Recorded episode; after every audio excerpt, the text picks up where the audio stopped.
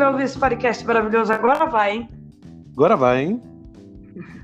Pauta 29, eu acho que tá certo agora.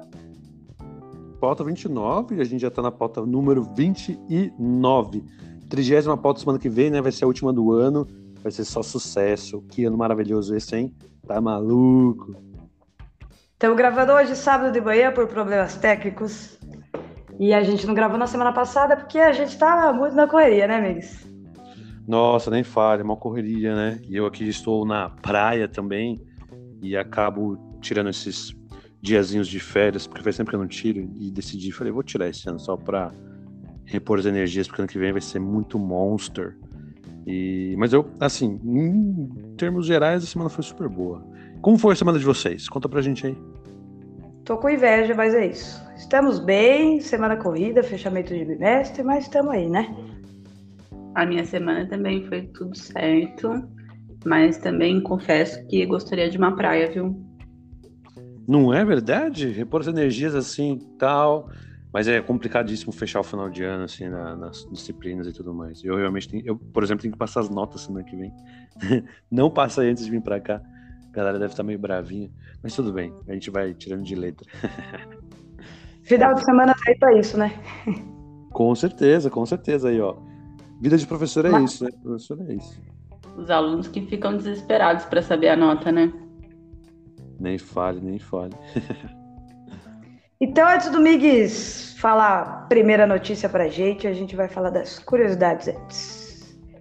Bom, todo mundo já sabe, né? Essa pauta já estava meio que feita, mas vocês já devem estar sabendo que a variante Omicron já está em todos os continentes e também na cidade de São Paulo. E finalmente a cidade de São Paulo cancelou as festividades de final de ano e manteve a obrigatoriedade do uso de máscara. Aqui no último episódio a gente falou que a partir do dia 11, se eu não me engano, em locais abertos não era necessário usar mais, mas agora ele manteve porque não vai dar certo se não manter, né mesmo, Andy? Não, com certeza. A variante Omicron ela chegou. A gente já conhecia ela de um tempo já, né? Tem estudos que falam que ela surgiu na Holanda é, mas realmente os primeiros casos que a gente foi observando foi ao longo da África ali do Sul. Meu, a gente tem algumas coisas para a gente vai comentar, inclusive essa semana nas nossas notícias aqui. E a esse, essa parte de manter a obrigatória de máscaras, eu acho que é super importante, principalmente em lugar fechado. Né? Isso a gente já sabia de muito tempo já. Vai fazer uma grande diferença. E o Brasil agora está sendo referência na vacinação. Então, por isso, meu jovem, se você não quer se vacinar, você vai tomar na cara, vai tomar assim, ó, o vírus vai chegar em você e você não vai ter a primeira defesa. Como vai fazer? Não pode deixar de se vacinar, não é mesmo? Ser assim, tem que vacinar. Vacina salva vidas. Vacina salva vidas. E a Omicron também é uma variante do SARS-CoV original, claro. Então vai funcionar, vai funcionar, claro que vai. A gente vai trazer notícias disso hoje para vocês. Exato. E antes da notícia, então, só falar do James Webb, que a gente tinha falado no último episódio, que tinha dado ruim lá na hora de colocar ele no veículo de lançamento, mas agora tá tudo certo, ele finalmente foi abastecido. E por enquanto o lançamento ainda está previsto para o dia 22 de dezembro. E o combustível que eles usaram no telescópio foi a hidrazina, que é um combustível super tóxico se você vê foto da galera abastecendo, eles estão com roupa, parece roupa de astronauta mesmo, porque o bagulho é bem tóxico. Você viu as fotos, Miguel? Eu vi as fotos. Realmente a roupinha de astronauta que tem ali, né? Qualquer coisa que tocar a pele ali já, ó, tendência de, de fazer um grande efeito é complicadíssimo, complicadíssimo. Exato. Exato. Big, antes de você trazer a primeira notícia, só queria falar aqui rapidão de uma notícia que eu acabei de ver aqui no G1, que a Secretaria de Saúde emitiu um alerta sanitário porque registrou alguns recordes de casos de chikungunya em Goiás. Você viu isso? Não vi. Chikungunya então chegou em Goiás? Chegou em Goiás. Então, além da Omicron, agora vamos ter que lidar com chikungunya, né? Mas a gente fala melhor sobre isso, vamos aguardar mais notícias e a gente fala na semana que vem. Fala a primeira notícia pra gente, Biggs.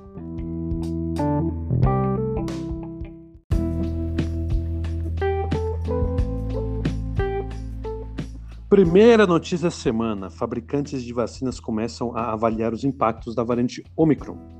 Então, no dia 1 de dezembro, a Anvisa pediu a Pfizer, Butantan, Fiocruz e a Janssen novos dados sobre as vacinas contra a nova versão do SARS-CoV-2 a variante Omicron. A Pfizer-BioNTech, né, ela já começou a avaliar o impacto da nova variante sobre as vacinas. Segundo eles, os dados devem estar disponíveis ainda no mês de dezembro e, caso precise desenvolver uma nova vacina, precisarão de seis semanas para desenvolvimento e 100 dias para produção. Já a AstraZeneca, na terça-feira passada, dia 30, eles disseram que ainda não há evidências de que as vacinas não previnem a forma grave da doença contra a variante nova, mas se for necessário, produzirão uma nova versão da vacina. Já a Janssen está avaliando a eficácia é, dessa vacina contra a nova variante, ao mesmo tempo que já está desenvolvendo uma vacina específica para a nova variante. E eu acho que isso vai ser um ciclo bem infinito, que nem a gente tem da gripe, né? Sempre surgem novas versões das gripes, então é, as vacinas demoram mesmo para desenvolver, e cada país vai ter que ter uma fábrica de vacina em específico, que nem o da gripe.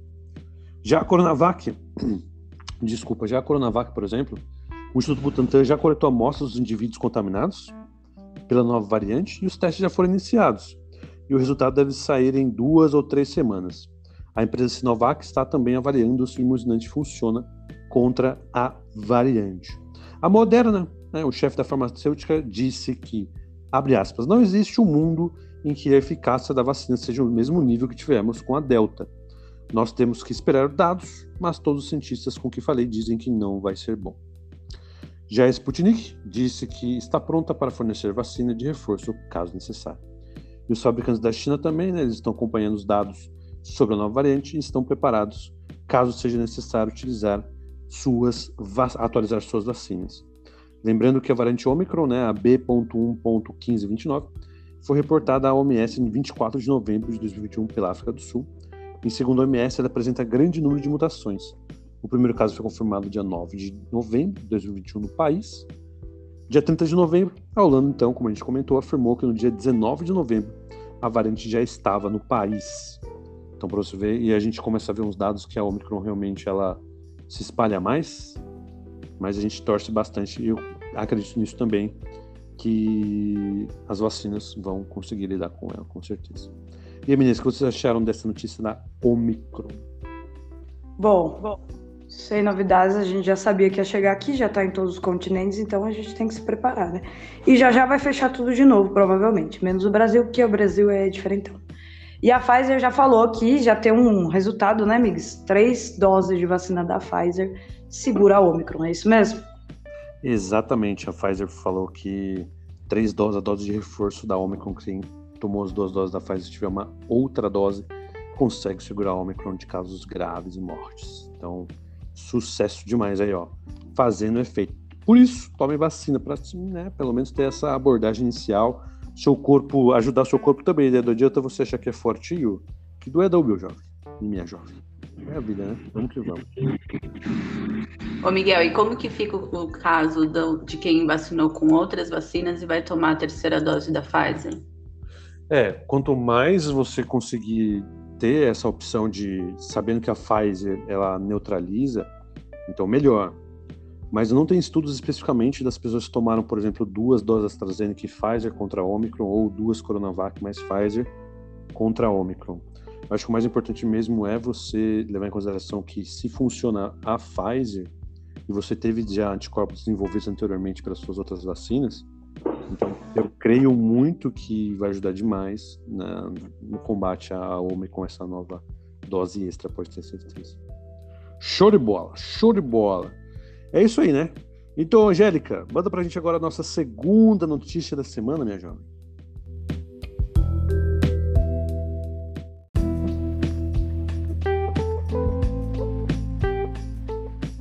Notícia da hora essa que você colocou, amigos, eu não tinha visto.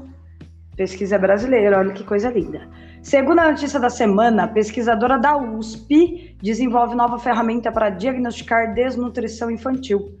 Então, pesquisadores da Faculdade de Saúde Pública, a, FS, a FSP da USP, em parceria com a Universidade do Porto, lá em Portugal, desenvolveram uma nova referência de crescimento de altura para a idade, baseada em dados longitudinais de populações multiétnicas de oito países e duas cidades, batizado de MULT, né, de multiétnico, essa pode ser uma nova opção disponível para avaliar o estado nutricional de crianças e adolescentes de 0 a 20 anos. Os resultados do trabalho, intitulado A New Rate for Age Growth Reference and Its Efficient in the Classification of the Nutrition States of Multi-Ethnic Children and Adolescents, meu inglês está uma bosta, foram comparados com duas referências já adotadas na prática clínica, propostas pela OMS e pelo Centro de Controle e Prevenção de Doenças, o CDC, dos Estados Unidos. As curvas de altura paridade mostram a trajetória de crescimento infantil e são consideradas o melhor indicador geral de bem-estar da criança, além de ser uma ferramenta crucial para detectar riscos nutricionais. A curva multi apresentou uma população mais alta, ou seja, Meninos com maior estatura entre as idades de 5 a 14 anos e 16,5 a 20 anos, e meninas com o mesmo perfil entre as idades de 5 a 12 anos e de 15 a 20 anos, quando comparados às curvas de crescimento da OMS e do CDC. Um dos pesquisadores explica que isso indica que houve tendência secular de crescimento, que a qualquer mudança de tamanho corporal em determinado grupo populacional em longos períodos de tempo, explica Mariane Ellen de Oliveira, que foi a nutricionista e a primeira autora do estudo. Maravilhoso isso, porque né, a gente está passando por uma crise aí de fome no Brasil. Esse estudo veio uma época importante, né? Já que a gente sabe que tem até escola denunciando alunos que estão tendo surtos de raiva e agredindo a colegas e professores porque estão passando fome, literalmente, né, Miss? Não, com certeza. Essa notícia é super importante porque diagnosticar, diagnosticar infantil é super importante. A gente sabe que em, vários. A gente vive numa cidade, por exemplo, da Minas Paulista, né? no estado de São Paulo, a gente tem muito acesso a muita coisa, isso é super importante. Mas a gente sabe que no Brasil ele é gigantesco.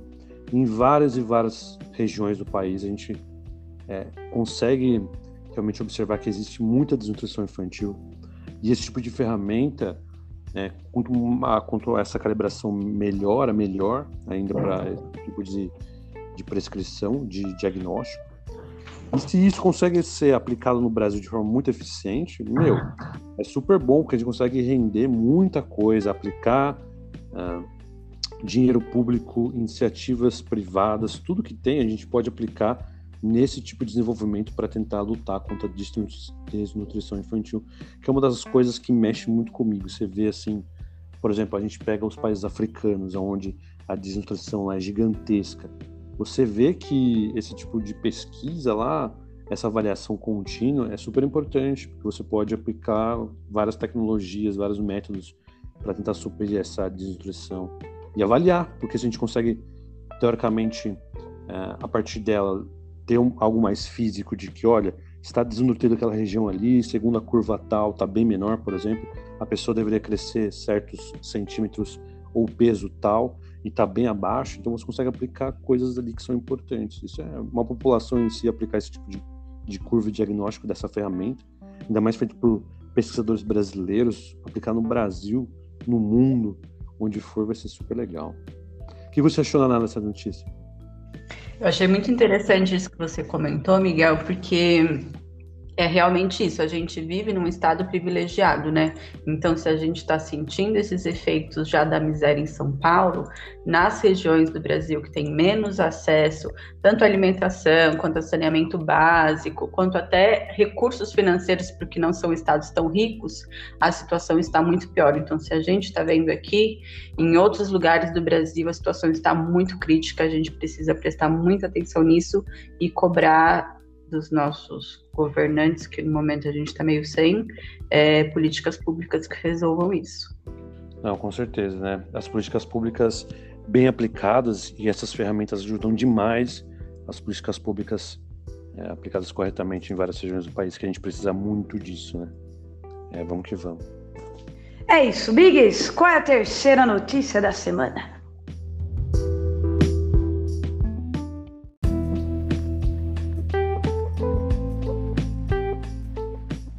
Terceira notícia da semana, e esse daqui é uma notícia super legal. Tem os Xenobots, ou Xenorobôs, que são os robôs Pac-Man que podem se reproduzir sozinhos. Então, os cientistas que criaram os robôs vivos, usando células de RAM, divulgaram novos avanços da tecnologia. Conhecidos como Xenobots, os minúsculos robôs podem agora se reproduzir, anunciaram os pesquisadores. Feito em parceria entre as universidades de Vermont, Tufts Instituto Wyss da Universidade de Harvard, o projeto é considerado o primeiro a desenvolver robôs que se autorreplicam. O objetivo da pesquisa é descobrir possíveis usos do experimento, como acessar áreas onde os seres humanos não podem ir, em terrenos contaminados por radioatividade, por exemplo. Os cientistas usam 3 mil células-tronco da pele da rã para criar o robô, que tem menos de um milímetro de largura. As células não são especializadas e têm capacidade de se desenvolver em diferentes tipos. E de acordo com os cientistas, a reprodução dos xenobots começou espontaneamente. O robô coleta outras células soltas que vão se agregando e, com o passar do tempo, viram um descendente. Esse tipo de replicação é bem conhecido no nível das moléculas, mas nunca foi observado antes na escala de células ou organismos inteiros, disseram os pesquisadores. Então a gente consegue ver aqui, por exemplo, que esses xenobots que podem ser utilizados para várias coisas como pesquisas celulares e, e realmente acessar essas áreas onde os seres humanos não podem acessar. E agora eles conseguem se reproduzir, imagina só. Então, essa máquina biológica em si, teoricamente, sabe que tem que se reproduzir para conseguir manter a espécie, por exemplo, que é uma das coisas que a gente sempre observa hoje em dia. Achei super legal. Inclusive, toda vez que eu vejo essa notícia de Xenobots, eu me lembro muito do filme de, acho que, 89, que vocês devem ter visto, vocês, minhas companheiras de podcast, também os nossos ouvintes, que é Querida, Encolher as Crianças. Não sei se vocês já viram, lembra desse filme? Que é muito Nossa, bom. esse é clássico. Não é? Super clássico que é, ele encolhe as crianças e tem as formigas gigantes, leite, cereal, corpo humano envolvido ali. Então é muito legal essa parte de, de encolher. É, é a vida, né? A vida então se torna reprodutível aqui nesse momento. E o que vocês acharam dessa notícia, meninas? Muito top. Eu vi o vídeo, depois a gente pode postar nas nossas redes sociais pra galera ver, igualzinho o Pac-Man mesmo. É muito engraçado. Aliás, segue lá gente, arroba Ciência na Manga no Instagram e no Twitter. E se quiser mandar e-mail, ciencianamanga.gmail.com. Olha, não sei nem comentar uma notícia dessa. Que coisa mais louca, né? Mas você sabe que ao mesmo tempo que eu fico feliz vendo todo esse avanço, eu sempre, quando vejo notícia desse tipo, me lembro um pouco de Black Mirror, sabe? Me dá um certo medo de onde a gente pode chegar. Mas, né, vamos comemorar, porque a princípio, né, é um avanço que vem para melhorar nossas vidas. Não, com certeza. Quando eu vejo avanços também assim, que envolve muito essa parte de tecnologia, é, reprodução, as máquinas que a gente está criando, nem, nem que sejam as biológicas aqui. Eu fico pensando muito se a gente deve pensar já em leis, por exemplo, que regulem esse, o uso dessas máquinas, o uso dessas tecnologias. Porque imagina se essa tecnologia consegue desenvolver, consegue avançar de certa maneira e causa, por exemplo, um assassinato. E aí? Quem vai ser culpado? Vai ser tecnologia? A pessoa que criou tecnologia? Ou vai ser um suicídio porque a pessoa estava usando sabendo que ela podia causar isso? E o que, que vai ser? Então a gente precisa regular. Vocês não acham? Não é uma ideia assim, tipo eu robô da vida do Smith lá. Tipo eu robô. É, a gente já tem algumas tecnologias, acho que foi esse ano, alguns drones que atiraram em civis. E assim, alguém treina o drone, né? Não é ele, não tem consciência. Então, realmente, antes de sair soltando drone por aí com arma e antes de criar achando robô, uhum. a gente precisa de uma bioética por trás, senão vai dar bosta. Já tá dando bosta, né? Exatamente, exatamente. É isso que eu fico pensando. Tem que ter uma, uma regulação por trás, porque vai chegar no momento que, de que a tecnologia vai ser usada para vários momentos, né? É o que tem para hoje. Mas é isso aí, Angélica. Manda pra gente agora a nossa quarta notícia da semana, minha jovem.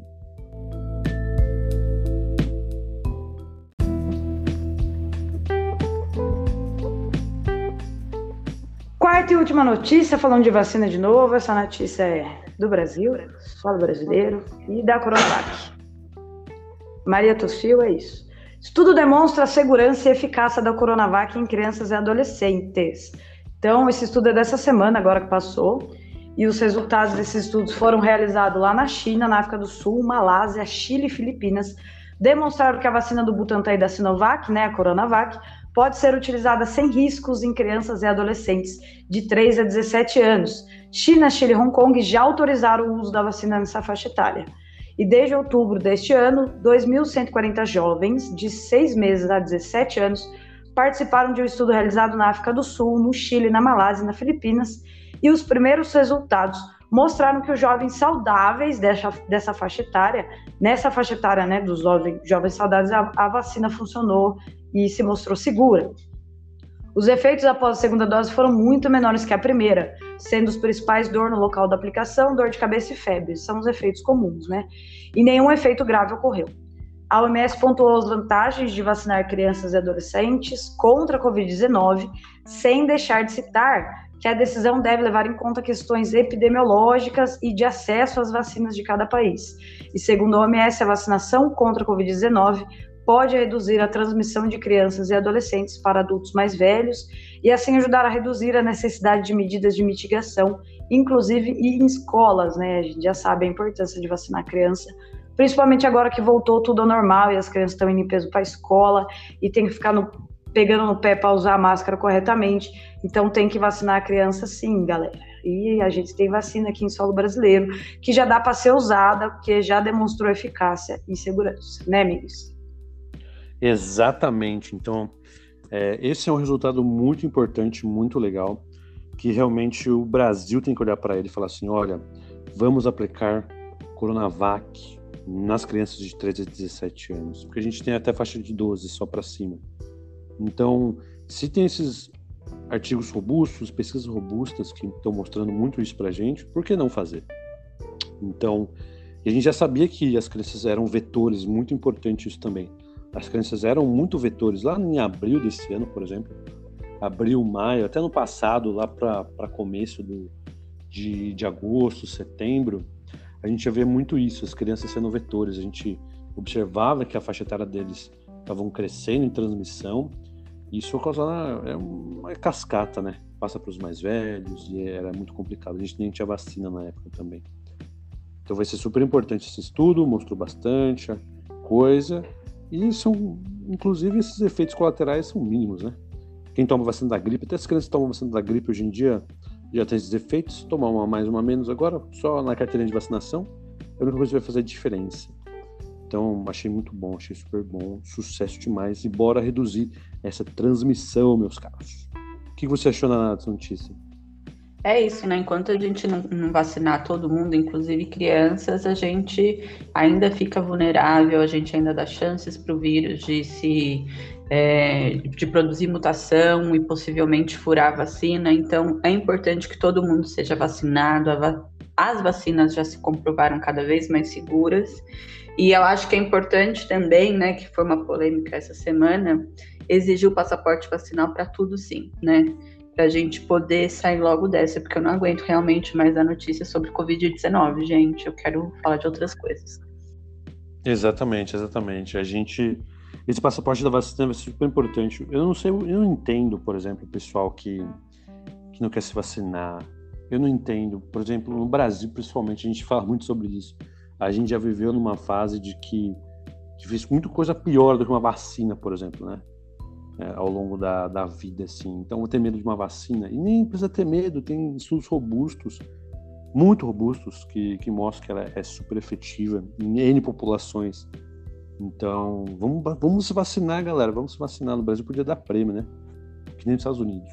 Mas Cerveja, bolsa de estudo. Não, podia dar tudo, imagina. Cerveja, bolsa de estudo, vale ducha. Pode ser qualquer coisa, entendeu? 1,99 Vem aqui no 99, mostra carteira de vacinação e ganha um chocolate. Tipo isso. Você tá maluco. Cesta básica, de carne, gasolina.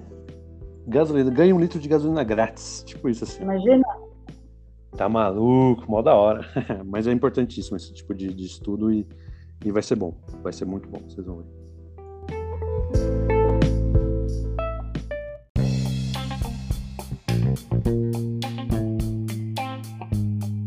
É isso, notícias dadas da semana. Espero que vocês tenham gostado. Agora eu vou liberar o Miguel, que ele tá na praia, né, gente? Então, tá na praia ficar gravando podcast não é justo. Eu estaria torrando no sol agora tomando cerveja.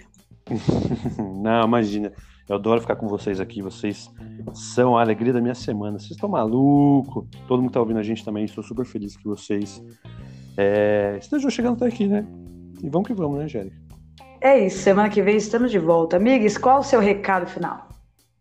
Gostaria de agradecer a todo mundo que esteve conosco até o final desse episódio. Notícias dadas, quatro notícias maravilhosas ali, muitas, muitas importantes e muitos alertas. Espero que vocês tenham uma ótima semana. Não esqueçam, sigam a gente nas redes sociais, arroba Ciência na Manga, tanto no Twitter como no Instagram, ou mande e-mail para ciencianamanga.gmail.com. Agradeço muito vocês por estar aqui, agradeço nós, é, minhas companheiras de podcast também, a Nanai e a Angélica. E Mary, nossa editora maravilhosa, obrigado mesmo. E vamos que vamos, né? E qual é o recado de vocês, meninas? Amigos, obrigado mais, mais uma vez por mais um episódio. Boa praia para você. Obrigado, Marys, por tudo. E o recado é mesmo de sempre, gente. Fique em casa, agora vai ter que ficar de novo, provavelmente. Continue usando máscara, cobrindo o nariz, por favor. Se cuidem, tomem vacina, tomem a terceira dose, a hora que chegar a sua vez. Lembre-se que agora diminuiu de cinco meses para quatro meses o intervalo para quem vai tomar a terceira dose. E é isso, não precisa aglomerar no Natal, é possível passar o Natal sozinho sim, tá? E beijo no coração de vocês e a gente se vê semana que vem.